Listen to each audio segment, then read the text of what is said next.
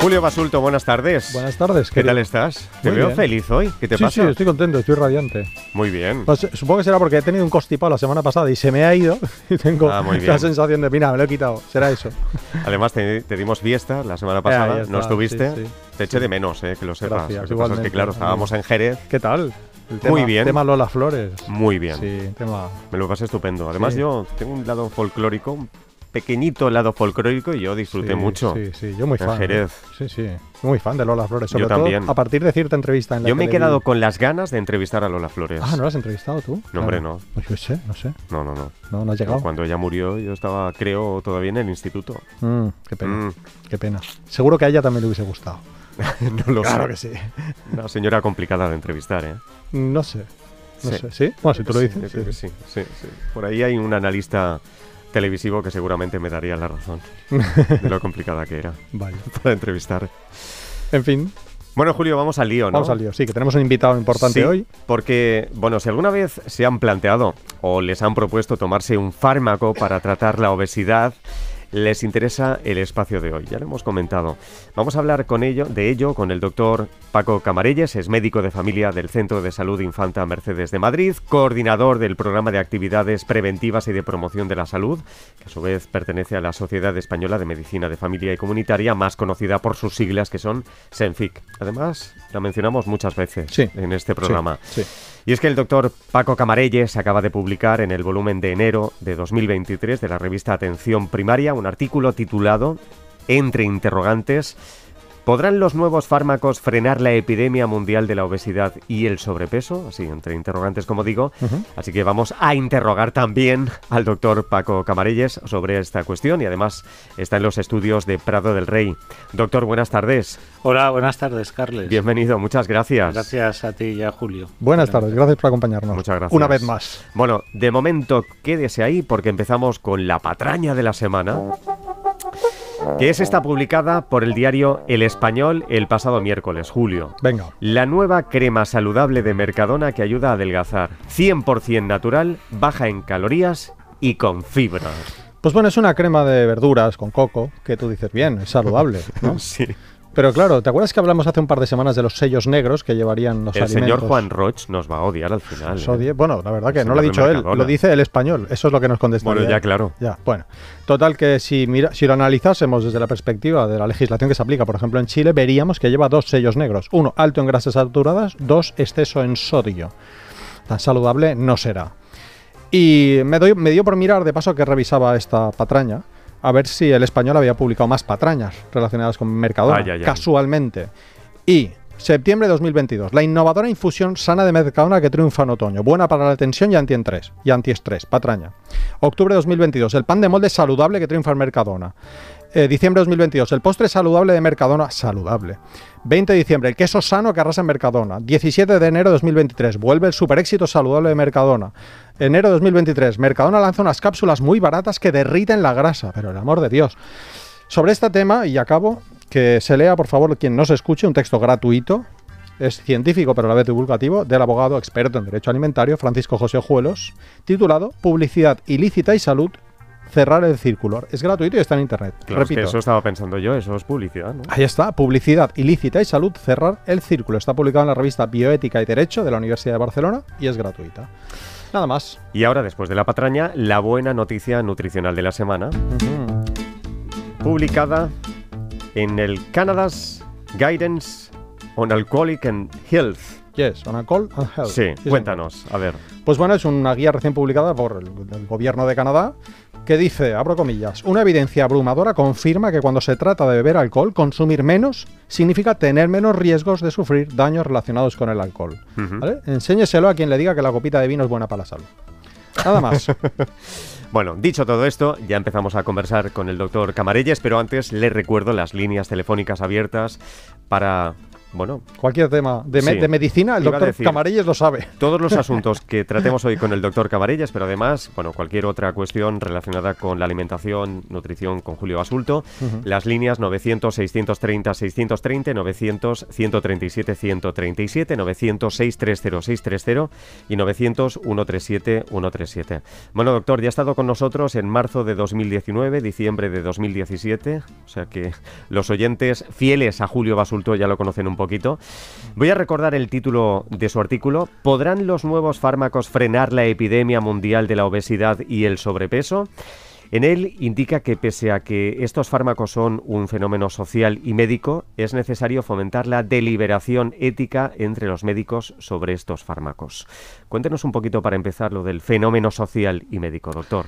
Eh, es un fenómeno, fenómeno médico porque ya hay algunos pacientes que nos lo piden en la consulta. Eh, es un fenómeno social porque están saliendo muchas noticias en los periódicos que podemos leer, ¿no? en los medios de comunicación Sí. sobre el tema de los nuevos fármacos. Eh, de hecho, eh, hay un desabastecimiento de estos fármacos y estos fármacos están comercializados como para tratar la diabetes. La diabetes Desabastecimiento. Sí, ya últimamente te- hay un problema de que no se encuentran aquí en España, por ejemplo, y también en Estados Unidos, eh, porque son fármacos que están comercializados para tratar la diabetes y se ha pasado, aparte de tratar la diabetes, también eh, tienen su indicación en, en tratar la- eh, las personas con obesidad, la obesidad, con lo cual hay un desabastecimiento. Es un auténtico fenómeno de tipo médico y, y también social. En tu texto, querido Paco, yo sí que te tuteo, que ya llevamos unos años. Bueno, voy a intentarlo. Y no será la última, claro, tutealo. Venga, sí. sí. Paco, eres un adolescente, ¿a que sí? Sí, igual que nosotros. Leemos en tu texto que la población que hace dieta con regularidad ronda el 20%, ¿vale? Es decir, dos de cada 10 personas están haciendo dieta ahora mismo, ¿vale? Pero fracasa en un 80%. Y también leemos que las dietas para bajar peso y tratar la obesidad son un negocio multimillonario. Cuéntanos qué opinas de este puzzle. Bueno, el puzzle es el siguiente. El 4 de cada 10 personas en España tienen sobrepeso. 2 de cada 10 eh, son obesas, eh, el 20% se calcula que hacen están en, en dieta ahora, ¿no? Hay una obsesión social por estar delgado, ¿no? Por perder peso. eh, sencillamente porque también hay una discriminación social a las personas que tienen obesidad. Eh, hay discriminación, hay desigualdad social relacionada con, también con el tema de la obesidad. Eh, el problema que hay es que hay mucha gente que empieza a hacer dietas, eh, pierde peso, pero luego lo recupera, ¿no? Eh, las dietas tú lo sabes muy bien, Julio, Mm. las dietas llamadas yo-yo, ¿no? Sí, tú pierdes peso, pero si tú pierdes peso, luego no cambias tu estilo de vida, ¿no? Mm. Si no introduces más actividad física en tu vida, no si no Sí, te alimentas mejor, eh, Lo aprendes. pues no aprendes tal, pues vuelves a coger el peso, ¿no? Mm.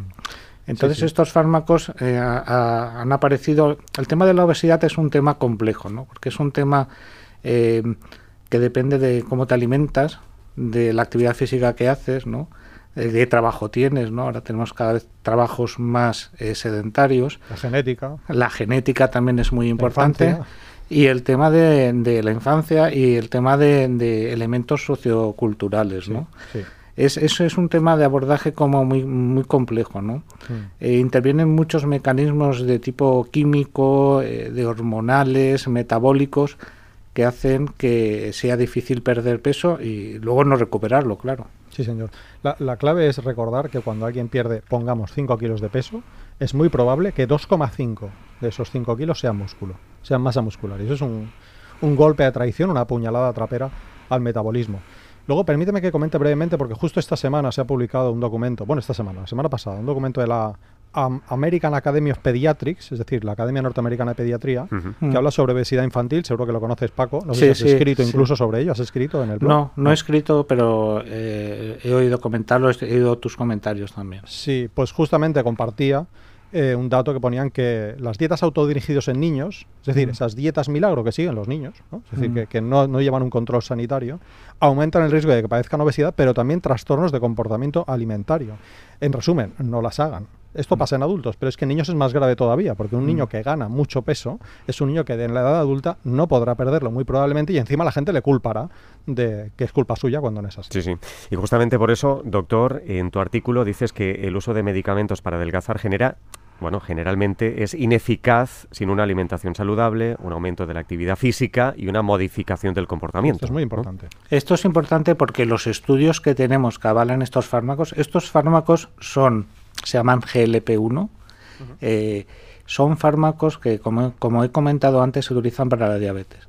Y los estudios que hay son estudios en los que eh, todos los participantes son estudios que no son muy grandes, siempre que se hacen estudios no se hacen en grandes poblaciones de millones de personas, sino en miles de personas.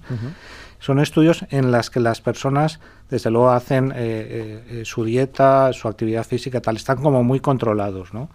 Entonces, lo que no sabemos de unas cosas importantes es que en situación de eh, normalidad de toda la población, ¿no? si llegan a toda la población, eh, está claro que tienen que, aparte, son efectivos para perder el peso porque aparte hacen una alimentación sana, eh, hacen más actividad física y tal, pero no sabemos cuál va a ser su efecto a nivel de población general. ¿no?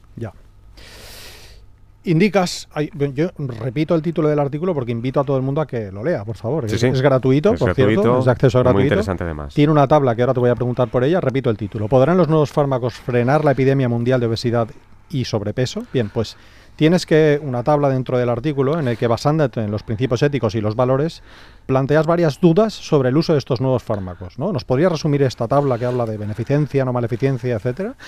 Sí, los principios eh, por los que nos tenemos que regir los médicos, que son los principios de la bioe, de la bioética, son primero la beneficencia, si realmente van a ser efectivos estos fármacos, como he comentado antes, en la práctica clínica habitual, ¿no?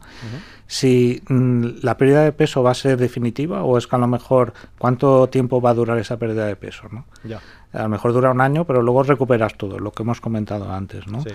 Eh, realmente estos fármacos, aparte de, perder peso, van a solucionar otras enfermedades. Por ejemplo, las personas que tienen diabetes o que tienen la hipertensión arterial, pues eh, si pierden, lo primero que tienen que hacer es perder peso, porque si pierden peso su diabetes se controla, se controla su hipertensión. Entonces, podrían ser beneficiosos para que la gente dejara de tomar pastillas, por ejemplo, para el tema de la tensión arterial, ¿no?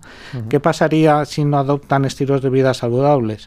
Pero luego también hay otros aspectos de la ética, que es el no hacer daño, la no maleficencia, que se llama, ¿no? Eh, realmente los efectos secundarios son asumibles. Eh, van a tener efectos adversos a largo plazo y hay algunos estudios que relacionan estos fármacos con determinados tipos de problemas en el tiroides, por ejemplo. ¿no? Eh, luego tenemos que tener en cuenta el principio fundamental que es la justicia, los, los, dentro de la bioética, los recursos son limitables. Eh, ¿Va a ser asumible para el sistema sanitario financiar estos fármacos?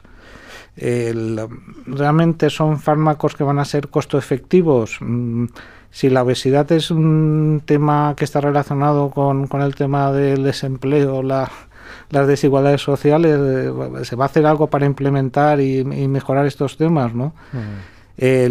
¿Son más efectivas las soluciones individuales o son más efectivas las soluciones comunitarias? Son una serie de preguntas eh, que, que es para suscitar un poco eh, entre los médicos el debate ético, ¿no? Por ejemplo, ahora tenemos el problema de que hay un desabastecimiento, ¿no? Como hay una presión mucho para consumir estos fármacos, estos fármacos ahora no los tenemos muchas veces disponibles para las personas que son diabéticas y que tienen eh, obesidad. Claro, claro, claro, claro. Mira, yo añadiría solo dos datos, que tú sabes también como yo. El primero es que la obesidad afecta a más de mil millones de personas en el mundo los estudios, que es verdad que hay estudios con estos fármacos, pero son estudios lo suficientemente amplios como para extrapolar sus resultados a toda la población que padece exceso de peso, ¿no? que padece obesidad. ¿no? Mm. Y el segundo es brevemente un artículo que publicó, bueno, que coordinó el doctor Carl Hennegan, es un gran epidemiólogo, lo publicó en Obesity en marzo de 2018. Sé que estamos en 2023 y por eso invito a la gente a que lea el artículo de Paco Camarelles, ¿no?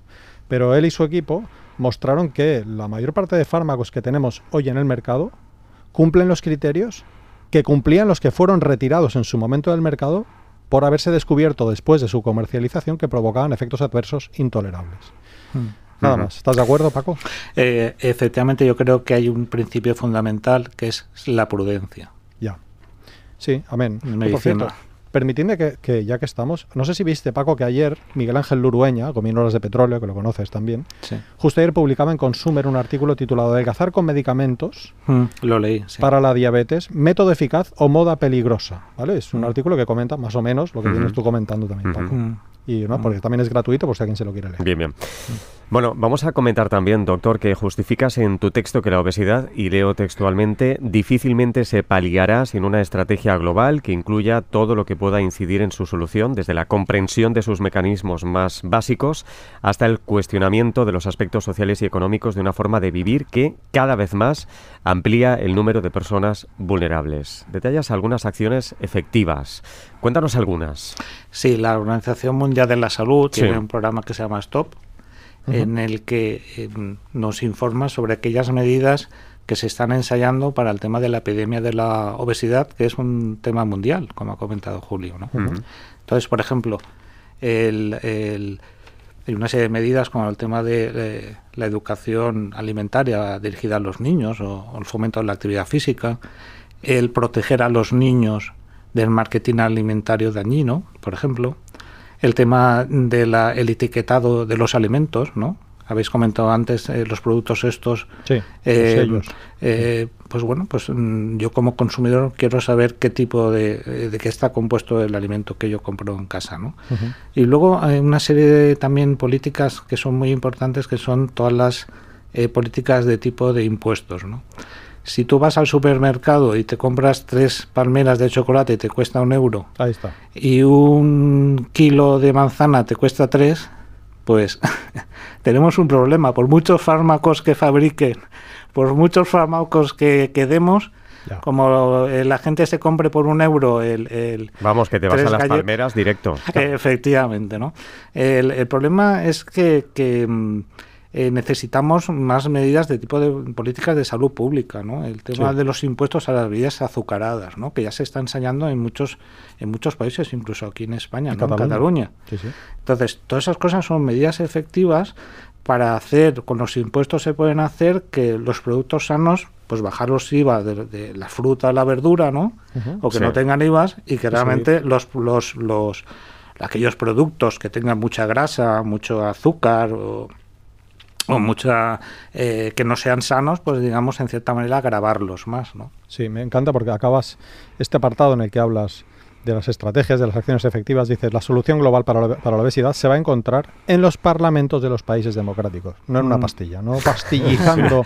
No, ¿No? es- eso está claro. De todas maneras, Bueno, hay que ponerse las pilas, ¿eh? Sí. Mm. Eh, bueno, pues eh, para, para eso estamos, ¿no? Los Ya, médicos ya. de familia tenemos una visión que es de, de la consulta y fuera de la consulta también, ¿no? Es Mm. una visión de tipo comunitario. Nuestra especialidad es medicina familiar y comunitaria, ¿no? Mm. Luego, otra cosa importante, estos fármacos, para ¿cuándo los vamos a autorizar? Por ejemplo, cuando sea una obesidad, eh, digamos, con componente genético o un sobrepeso por un mal estilo de vida, ¿no? Mm, eh, es que puede ser, creo, y además es que están saliendo ahora nuevos fármacos de este mismo tipo, que, y además va a ser una auténtica revolución, ¿no? Eh, un poco la editorial acaba diciendo de que puede haber una solución individual en las consultas para determinadas personas, pero a lo mejor lo que necesitamos, aparte de soluciones individuales, son soluciones colectivas. Sí. De, de hecho, ahora que dices lo individual, quiero hacer una pequeña pues, no sé, aclaración que tú sabes también como yo, pero que quizá quien nos escuche no. Eh, una persona con obesidad a escala poblacional tiene más riesgo de patologías crónicas.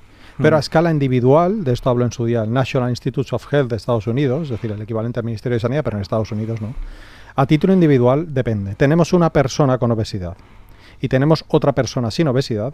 Si la persona con obesidad sigue un buen estilo de vida, va a tener menos riesgo Mm. de patologías crónicas que la persona con normo peso que fuma, que bebe, que es sedentaria, que come mal. ¿no? Es decir, la salud no se, no se define por un número en la báscula, sino Mm. por el, sobre todo el estilo de vida. Es, es un factor de riesgo. Y me Eso gusta es. mucho, Julio, cuando dices personas con obesidad, no personas obesas. Sí, sí, importante. Eso es importantísimo. sí. no De vez en cuando se me escapa. ¿eh? que conste. ¿eh? Bueno, a Eso mí lo tam- recalcamos siempre, Sí, sí, de hecho. a mí Pero también sí, se me acaba. escapa de vez en cuando. Sí. Pero es importante, es un factor de riesgo que, por ejemplo, yo soy médico de familia Yo cuando atiendo a un paciente que le diagnostico una diabetes, Sí. pues lo primero que hay que hacer, una diabetes mellitus no insulina independiente, de las que no necesitan insulina de principio, ¿no? O un paciente que tiene una hipertensión arterial, o un paciente que tiene un hígado graso, o un problema, por ejemplo, de apnea obstructiva del sueño. Pues lo primero que hay que hacer es que pierda peso.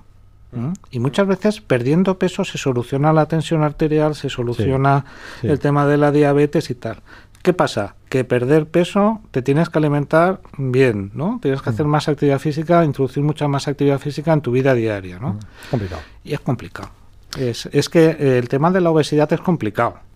Sí, bueno, de hecho dice la Academia Norteamericana de Nutrición que conviene, conviene que el paciente haga 14 visitas con la o con el nutricionista, 14, para que cambie sus hábitos de alimentación. Si es que los tenía mal, porque a lo mejor los tenía bien y no había que hacer nada, ¿no? Porque es lo que hemos dicho, a lo mejor es una obesidad genética, la persona ya come bien y padece obesidad porque, mira, en la infancia por cierto, esto pasa, por ejemplo, violaron a la chica. Una chica violada tiene 200 veces más riesgo de padecer obesidad, por ejemplo, ¿no? Entonces, eso no tiene nada que ver con su alimentación, ¿no? Bueno, total, que vamos a seguir, que si no, no nos da tiempo a, las a los Venga. Eh, quería preguntarte sobre las terapias o medicinas alternativas. No hablas en tu artículo, pero alguien va a pensar que como estás cuestionando o sencillamente planteando cuestiones éticas con respecto a los medicamentos, a lo mejor va y piensan que tú eres partidario del ginseng coreano para adelgazar. ¿no? Pues la verdad es que no. A Bien, ver, entonces, las- las- cuéntanos. Las, medicinas alternativas yo creo que surgen cuando la medicina tradicional no da, la medicina científica no responde a lo que la gente pretende, ¿no? A lo que los pacientes pretenden. No tiene nada que ver la medicina alternativa con esto. El, el artículo no va dirigido, o sea, mm, no va dirigido a ir contra estos nuevos fármacos, sino Sí, a sí, hacer una reflexión ética de que mm, se nos viene algo que tenemos que reflexionar como médicos también, ¿no? Como Sí. clínicos, pero también como sociedad, ¿no? Porque estamos en un ambiente sociocultural con un ambiente obesogénico, que se llama. Con lo cual, eh, eh, si lo vamos a solucionar todo con fármacos, pues mal vamos, ¿no? Sí. Ahí las medicinas alternativas pues no sirven para nada. Comentaba yo antes con Julio pues que muchos pacientes en la consulta lo que quieren es una pastillita que se lo solucionen todo. Ya. Ojalá, Sí, esto se llama... ojalá existiera, ¿no? Sí, claro. Tiene nombre, ¿eh? se llama No, no, a ver. pastillización o medicalización. Ya, ya, ya. Una, una de las cosas importantes también es respetar la autonomía del paciente, que Claro. también hagamos, hacemos, hacemos una reflexión, hago una reflexión en el artículo, ¿no? Sí. Eh, sobre el tema de que hay que respetar también, pues si un paciente a lo mejor tiene sobrepeso y quiere utilizar estos fármacos para, para sentirse mejor, aumentar su autoestima, ¿no? Sí. También es que estamos en una sociedad en que en los modelos que tenemos, que vemos, son modelos, lo ves en, la de- en los anuncios de la televisión, todos Ya. como muy delgados, muy Sí, estirados. en las muy- series, en las películas. En las series, en las películas, ¿no? Todos como muy normativos. Sí. Bueno, pues habrá que reflexionar si, si mm, qué imágenes ¿no? Eh, eh, se están calando en nuestro, en nuestro interior, ¿no? Sí, De sí. sobre, sobre lo que es sano, lo que no es sano. Como ha comentado antes Julio, pues estar obeso y estar sano. sí, por supuesto. Por supuesto. Mira, sobre este tema de las medicinas alternativas, cito brevemente una revisión sistemática con metaanálisis de 2021, publicada en Obesity, de BATSIS, B-A-T-S-I-S, ¿vale? que concluye que las terapias alternativas, que los complementos alimenticios no sirven para adelgazar. Es decir, la medicalización o la pastillización puede ser también con terapias alternativas. ¿vale? Es decir, uno se está tomando una pastilla para adelgazar en vez de seguir un buen estilo de vida o, en vez de, de acudir a un endocrino, un nutricionista, un médico para abordar eh, la obesidad, en su caso. Es, Mm, es un- pues es un negocio, ya lo sabes tú. El Sí, sí, tema de la dieta de la alcachofa, la dieta de, del Sí, melocotón, la dieta... eh, vamos a ser realistas. Muchas, muchos, muchos pacientes hacen este tipo de dietas, sí, ¿no? tanto. Porque quieren, quieren soluciones como mágicas y, y prontas, ¿no? Sí, pero no va así. Y no existen. Vamos con las preguntas, pero antes, por favor, tomen nota. Porque tienen que seguir al doctor Paco Camarelles en Twitter. Que Ya es estamos con las su redes sociales. Su cuenta es maravillosa. Arroba Pcamarelles, ¿vale? La P de Paco y Camarelles, Sí. ¿vale? Y también, por favor, sigan al blog del Grupo de Educación Sanitaria y Promoción de la Salud del PAPS, que es educacionpaps con dos P's, punto blogspot.com. Y brevemente me gustaría que nos comentases, porque sé que en noviembre en Zaragoza hacéis un congreso relacionado con el estilo de vida, Paco, y me gustaría que lo comentases, si te da Eh, sí, en noviembre vamos a hacer eh, un congreso que nos vamos a centrar en temas de prevención y promoción de la salud en estilos de vida. Tabaco, alimentación, eh, consumo de alcohol, eh, actividad física. eh, porque creemos que es un tema que no se le da la suficiente importancia y la Sociedad Española de Medicina Familiar y Comunitaria, a través del programa de actividades preventivas y promoción de la salud que dirijo, junto con la, Federación de Enfermería, eh, FAECAP, vamos a organizar un, un congreso donde vamos a tratar eh, cómo enfocar todo el tema del estilo de vida desde la, desde la consulta y también desde la comunidad. Claro, maravilloso. Bueno, pues los oyentes busquen este artículo. ¿Podrán los nuevos fármacos frenar la epidemia mundial de la obesidad y el sobrepeso? Entre interrogantes. ¿eh? Creo que ha quedado bastante claro, que es entre interrogantes. Bueno, recuerdo las líneas telefónicas 900-630-630 y 900-137-137, 900-630-630 y 900-137-137. Dudas, preguntas, sugerencias sobre los asuntos que estamos tratando hoy con el doctor Camarelles y también cualquier cuestión relacionada con alimentación. Pero ahora, pregunta sana. A ver, la semana pasada, claro, tuviste que improvisar. Sí, ¿te acuerdas? La semana pasada no, hace dos. Hace dos semanas. Sí, tuviste que improvisar. Porque solté la respuesta mientras que hacía la pregunta. Claro. Seré tonto. En fin. Y improvisé. Preguntamos, ¿qué vitamina se inyecta a los bebés al nacer, Julio? Pues se inyecta la vitamina K para prevenir la enfermedad hemorrágica del recién nacido y para saber más sugiero buscar un artículo publicado en una monografía de Catalina Morales, Carmen Rosa Payas y el grupo Previnfat titulado Uso profiláctico de la vitamina K para prevenir la enfermedad hemorrágica del recién nacido. Respuesta K. Bien. Sonia González Vasco, de Sevilla, es la ganadora de un ejemplar del libro Las recetas del comidista, escrito por nuestro queridísimo y amado super crack Miquel López Zurriaga, publicado por la editorial Plaza y Janés. ¿Qué preguntamos hoy, Julio? Pues mira, el pasado 16 de enero, el blog del Grupo de Educación Sanitaria y Promoción de la Salud del PAPS publicaba un texto firmado por el doctor Camarelles, que nos acompaña hoy, titulado Nuevas recomendaciones para la población sobre actividad física y reducción del sedentarismo en España 2022. ¿Vale? En ese artículo... encontramos la respuesta a la siguiente pregunta. Los adultos, ¿cuántos días a la semana debemos realizar actividades de fortalecimiento muscular que incluyan los grandes grupos musculares? Es decir, ¿cuántas veces a la semana hay que hacer fuerza? Si en resumen. ¿Cuántos días a la semana hay que hacer fuerza? ¿Cuántos días a la semana debemos realizar actividades de fortalecimiento muscular que incluyan los grandes grupos musculares? Esa es la pregunta así larga. Sí, es un poco larga. Un poco larga. Pero bueno, está como la ha puesto el Ministerio de Sanidad, así que vamos a. Bueno, si quieren contestar, las tardes arroba rtv.es, las tardes arroba rtv.es y esta semana en juego, No Más Dieta, escrito por Julio Basulto y María José Mateo, lo publica de bolsillo. Doctor, quédate. Te quedas, ¿verdad? Me quedo. Bien, charlamos con los oyentes. Participa en directo. Llama a los teléfonos 900 630 630 y 900 137 137. Las 6 y 48 minutos, las 5 y 48 en Canarias. Empezamos con María Esther, está en Oviedo. María Esther, buenas tardes. Buenas tardes, Carles. ¿Qué tal? Enhorabuena por el programa. Muchas gracias. Muy bien. Mira, mi pregunta va dirigida a Julio. En una ocasión os oí decir que la avena era conveniente dejarla en remojo al día siguiente para quitarle los antinutrientes. Yo así lo hago, pero tengo la duda si esa agua del remojo yo la estoy tirando debiera de aprovecharse o no. Bien, no sé si partimos de una buena conclusión, ¿no, Julio? Yo no recuerdo haber dicho jamás la palabra antinutrientes aquí en este, en este programa. Yo, María Esther, hola y gracias por llamar. Em, yo pues no lo recuerdo. Quizá habré dicho que conviene dejar en remojo la avena para que sea más digestiva. ¿Vale? Es decir, para que uno la pueda digerir mejor, porque no somos un rumiante, ¿no? Eh, en cuanto a si ese líquido te lo puedes beber o no, yo no me lo bebería, la verdad, porque es un líquido que, en el que encontramos fibra y que además no sé si pero por, no sé, ¿tú te lo bebes, María No, no, yo no lo estoy bebiendo. Bien, yo no me lo bebería. Tampoco, no sé. Paco, ¿quieres añadir algo? Estoy colando, la yo, y la tomo. Yo, yo, tampoco. Bien, pues ya está. Bien, pues Respondido. Pues gracias a ti. Muchas gracias. Nada, al contrario, María Esther, muchas gracias por llamar. 900-630-630 y 900-137-137 estamos conectando las llamadas. En Madrid, Fernando, buenas tardes. Hola, buenas tardes. Adelante, Fernando. Eh, mira, quería hacer una consulta a Julio y yo soy muy aficionado a los frutos secos. Entonces, eh, últimamente veo que venden muchos mm, frutos secos crudos. ¿Hay alguna diferencia entre, entre tomarlos crudos o tomarlos tostados? Buena pregunta. imagino que fritos ya, entramos en otra... es otro tema. Es otro tema, porque ya lleva la grasa. Claro. ¿Hay alguna diferencia o no? Eh, eh, no hay un sí y un no, ahora te respondo. Lo primero, antes de, de contestar, eh, lo primero, miremos la etiqueta que no tenga azúcar, que no tenga miel, que no tenga chocolate, que no tenga sal, ¿vale? Ya sé que tú lo tienes muy claro, Fernando, pero hay quien no lo tendrá tan claro, ¿vale? Lo segundo, eh, cuando se tuesta el fruto seco, pierde un poco de nutrientes. Es cierto, ¿no? Porque hay nutrientes que son termolábiles, ¿vale? Que son pues Sí. vulnerables al calor. Pero por otra parte, como contrapartida, son más digeribles, porque como digo, no somos un rumiante y tienen mucha fibra dietética, son un poco indigestos y pruébalo, cómete un día medio kilo de frutos secos y verás, ¿no? Cómo te queda el intestino, Sí. ¿no? Ujú. Entonces hay que hacer un pequeño equilibrio, es decir, si tu intestino tolera bien los frutos secos no tostados, ¿no? Pues adelante con ellos, no pasa nada. Pero si tienes dificultades de digestión, hombre, mejor que te los tomes tostados. Pero tampoco te puedo decir un sí o un no. No sé si Ya. te respondo a lo que Sí, me preguntas. sí, ¿Sí? Sí, sí, sí.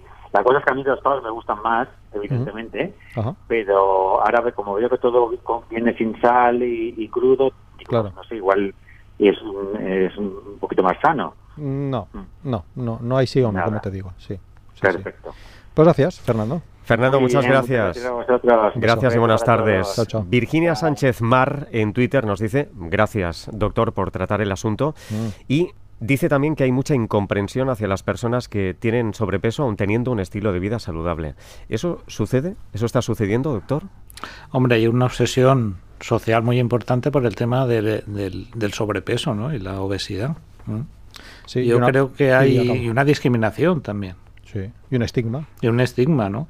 Y hay que tener en cuenta también que se relaciona, por ejemplo, el tema de la obesidad se relaciona con el desempleo, con desigualdades sociales, ¿no? Pues no es lo mismo, eh, pues eh, se, se centra sobre todo con la- aquellas eh, clases sociales con menos recursos socioeconómicos, por ejemplo, ¿no? Sí. Que tienen menos acceso a una alimentación sana, por ejemplo. sí, sí, sí. Me gustó a mí un artículo de la doctora Rebecca Poole, P-U-H-L, es una experta en discriminación en personas con obesidad, que en cierta ocasión citó un artículo científico que indica que las personas con obesidad tienen más fuerza de voluntad. Lo digo porque se las acusa de perezosas y vagas Sí, ¿vale? es y glotonas. ¿no? Sí, sí, pues, sí. pues no, ella lo analizó y dijo, pues no, no es así. No sé si lo conocías. eh, Sí, Paco. sí, Estabas sí. al caso, ¿no? Mm. De Pues hecho, incluso se culpabiliza a las personas con obesidad. Claro, Claramente. claro. Sí, sí. Claro, Mm. mucho, incluso profesionales sanitarios, no solo amigos, conocidos, compañeros de trabajo, familiares, incluso sanitarios e incluso nutricionistas. Sí, sí, sí. E incluso E nutricionistas. incluso nutricionistas. Culpabilizamos en los estudios científicos, los muchos nutricionistas, no recuerdo el porcentaje, pero era muy alto, culpabilizamos a la persona con obesidad como si fuese eso, vaga, perezosa, glotona. y La no cantidad de problemas psicológicos que Mm, puede mm. acarrear eso, ¿no? Imagínate, Y mucha Sí, frustración, Sí, ¿no? sí. Y de autoestima también. ¿eh? Y de autoestima. Exactamente. De hecho, cuando una persona con obesidad entra en la consulta y tú la culpabilizas, tiene más posibilidades de comer peor Mm. y de hacer menos ejercicio físico. O sea, es sí. contraproducente. Sí, sí. Nos preguntan sobre los aceites en Twitter también. ¿Cuáles son los más indicados? Julio. ¿Para qué? ¿Para la obesidad? O No, no, no, no, en general. En España tenemos aceite de oliva que es barato. No hace falta que sea virgen extra, ¿vale? Es más caro. ¿Que te gusta? Bien, tómatelo. Pero no es imprescindible que sea virgen extra. Eh, para freír es mejor que sea aceite de oliva. El aceite de girasol, salvo si es girasol alto oleico, no aguanta bien las temperaturas, ¿vale? Pero si vives fuera de España no es imprescindible que compres aceite de oliva, que seguramente es carísimo, ¿vale? El tema es que no tomes grasas animales para cocinar. Es decir, que no hagas un huevo frito en mantequilla, por ejemplo, ¿no? Porque eso pues, aumenta el consumo de grasas saturadas y, y aumenta el riesgo de patologías crónicas, sobre todo eventos cardiovasculares. Esa es la respuesta. ¿Estás de acuerdo, Paco? Estoy completamente de acuerdo. Gracias. También nos preguntan sobre los huevos, justamente. ¿Has escrito tú sobre los huevos, Paco? Que seguro que sí. No. Seguro que sí. No, yo, yo no me meto en esos temas. No, sí, sí te metes. Os lo dejo para ti. Bueno, pues yo escribí en el país un artículo Sí, sobre sí. los huevos que Sí. se tituló Huevos y mortalidad que no cunda el pánico. Brevemente, ¿vale? Brevemente. Sí. muy breve. sí. Cuando veáis estudios en los que se relacionan los huevos con la mortalidad, mirad dónde están hechos. ¿Por qué? Porque si están hechos en Estados Unidos, computan el consumo de huevos dentro de los que están en los muffins, en los que están en los pancakes. claro. Y aquí en España el consumo de huevos no Sí, se sí, sí, computa sí. así. Bueno, en Almería, Isabel, buenas tardes. Buenas tardes. Adelante, Isabel. Hola. Pues, hola, yo quiero Hola. preguntarle en- a Julio Basulto y a el doctor qué me pueden decir de la dieta desde que sigue la reina doña Leticia, que Vaya. dicen que es el doctor Perricone, que no sé si lo estoy pronunciando correctamente, lo estoy pronunciando como está escrito, Sí, sí. Sí. que dicen que es muy buena y yo quiero saber pues su opinión. Bien, bien. Pues gracias, Isabel. ¿Qué sabes Eh, tú de esto? Sí, no, Julio? o sea, no sé si, Ah. si la princesa, si la reina Leticia, perdón, sigue esa dieta. Es decir, una cosa es lo que dicen los medios de comunicación. Ah, eso también. Y otra cosa es lo que ella de verdad hace, porque es que yo llevo muchos años, y tú Paco seguro que también, ¿no? Sí, Escuchando que no sé qué famoso hace no sé qué dieta y luego no la hace. Y luego no la haces, ¿verdad? Efectivamente. Además, ¿Así? como en este país puedes decir lo que quieras, ¿no? Eso es, sí, no pasa que nada. En muchos yo- casos no pasa nada. No yo pasa digo nada. que fulanito hace dieta, mi dieta y, Claro, claro. y no pasa nada. ¿Y Yo- de este yo he ido- señor sabemos algo? Yo he ido a un par, paréntesis, ¿eh? yo he ido a Ah. un par de juicios contra co- por problemas, por denuncias, por malas praxis y Ah, al sí. final la condena ha sido retiren el anuncio, un anuncio que hacía cinco años que ya no estaba, ¿vale? Eso, esa es la, cu- o sea, si esa es la multa, ya me dirás tú, ¿no? Claro. Impunidad Mm. total. Bueno, la dieta Perricone, si tecleas en Google em, Sociedad Española para el Estudio de la Obesidad, Sociedad Española para el Estudio de la Obesidad, SEEDO, verás que la critica. Con eso te lo digo todo. Pero vamos, es que ninguna dieta con apellido. O sea, Efectivamente. más Fíjate, vegetales, menos animales y poco o nada de carnes Ah. procesadas y alimentos superfluos. ¿Estás de acuerdo, Paco? Completamente. Acuérdate de la famosa dieta Duncan, ¿no? Sí, muy bien. Sí, sí. O sea, que, que estos son modas también, ¿no? Sí. Dietas de Duncan, de la alcachofa, del melocotón, de... Man, sí. cada vez sale una, ¿no? La del melocotón me gusta. Porque lo- me encantan sí, los melocotones. lo- Yo creo Isabel. que porque intentan solucionar algo que es Eh, difícil de muchas solucionar. Gracias, muchas Claro. gracias. Buenas tardes. Buenas tardes, Buenas tardes, muchas gracias. Chao, chao. Perdona, doctor, que te he cortado, creo. ¿Que buscan soluciones? No, no? Sí. no, que buscan soluciones a cosas que son de difícil solución. Claro, claro. Sí, sí. En Ciudad Real, Carmen, buenas tardes. Hola, buenas tardes. Adelante, Eh, Carmen. encantada de, de hablar con vosotros. Nada al contrario. Yo tengo dos dudas. Una Sí. es que hay de cierto en cocinar con el microondas Ajá. y la segunda es que hay de cierto en mezclar alimentos alcalinos, ácidos a la hora de hacer la digestión, que no se pueden mezclar hidratos con proteínas, en fin.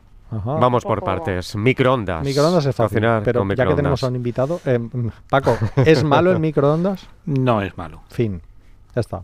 Carmen, si Bueno, te pero no os apetece... quedéis así, Sí, tan sí, hay, quien dice que es cancerígeno. Ah, bueno, eso sí, Que, ya. que Nada, no es verdad, está Eso- totalmente eso no desmentido. Si tecleas en Perfecto. Google American Cancer Society, por ejemplo, o Fondo Mundial para la Investigación del Cáncer, cual- cualquier entidad de referencia en cáncer, la OMS, por ejemplo, la Organización Mundial de la Salud, lo ha desmentido decenas de veces. ¿no?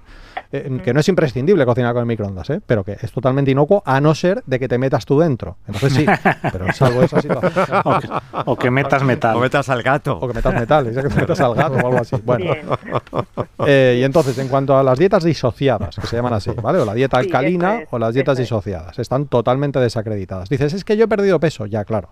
Porque de paso que le has pagado 100 euros al terapeuta, entre comillas, alternativo, ¿vale? De paso te ha dicho que dejes de tomar dos litros de Coca-Cola y que hagas ejercicio físico. Entonces, claro, sí, pero no es por la dieta disociada. La dieta disociada es un juego de malabares. Es decir, en vez de aprender Estamos a comer otra bien, vez con una dieta con apellido, ¿no? una dieta con apellido, ¿no? Entonces, bueno, pues de nuevo es una dieta desacreditada, sin fundamento científico y que desorienta al paciente. No sé si estás de acuerdo, Paco. Completamente. Amén, gracias. Muy bien, pues justo lo que yo pensaba. Muchísimas gracias. Bien, Muchas gracias, Carmen. Gracias, Carmen. Muchas gracias. Chao, chao. Bueno, también nos estaban preguntando por la carne de pollo. Julio. Pues mira, a mí me gusta mucho, seguro que tú también la conoces, Paco, la guía de la Generalitat de Cataluña que se llama Pequeños cambios para comer mejor, Hombre, claro. ¿vale? Eh, que justo hoy me he enterado de que se acaba, estaba en ocho idiomas y hoy he recibido un correo electrónico de la Generalitat de Cataluña que se ha, traído- se ha traducido al ucraniano. ¿vale? O sea que ¿Al ucraniano? Estaba en ocho, ahora ya va a estar en nueve. Sí, Ajá. sí, sí. Entonces en esa guía tenemos tres columnas, ¿vale? La columna más, toma más frutas, más verduras, más legumbres, más frutos secos y haz más activa, más vida activa y social. Tenemos, ya acabo, ¿eh? Una columna que dice cambia, cambia agua del grifo, cambia integrales, cambia aceite de oliva y cambia alimentos de temporada y proximidad y una columna donde pone menos, donde tomas menos azúcar, menos sal, menos ultraprocesados y menos carnes rojas y procesadas. Fíjate que no sale el pollo. Mm. ¿Se han olvidado? No. No se han olvidado. ¿Por qué? Porque no tenemos que enviar mensajes a la población de que tomen más, ni tampoco de que tomen menos. Fíjate que no tenga sal añadida. Eso es lo que te diría. Y ya está. ¿Estás de acuerdo? Estupendo. Sí, Paco, ¿estás bien? Digo, Yo ¿estás- creo que Cuenta, cuenta. Está bien, el, está el bien. enfoque de la guía que comentas Sí. es ir hacia eh, lo que se está planteando, no no hacer una dieta, sino que Eso es. cómo en tu día a día pues eh, tomar la mejor elección Sí. de los alimentos que comes. Amén. Doctor Paco Camarelles, médico de familia del Centro de Salud Infanta Mercedes de Madrid, coordinador del programa de actividades preventivas y promoción de la salud de la Sociedad Española de Medicina de Familia y Comunitarias en FIC. El nombre ya podría ser más corto, ¿eh? Doctor, muchas gracias por estar todos estos minutos con nosotros Mil en la gracias. radio. Nos ha encantado. Gracias a vosotros. Muchas gracias, Mil muchas gracias. gracias. Bueno, y Julio Basulto, hasta la semana que viene. Bien, hasta la semana que viene. A ver si Sí. en breve tenemos a la doctora Karina Cuiñas. ¿Te acuerdas de ella? muy buena, sí. Cirujana colorectal. Me gusta, me Crucemos gusta. los dedos. Estamos Muchas en gracias.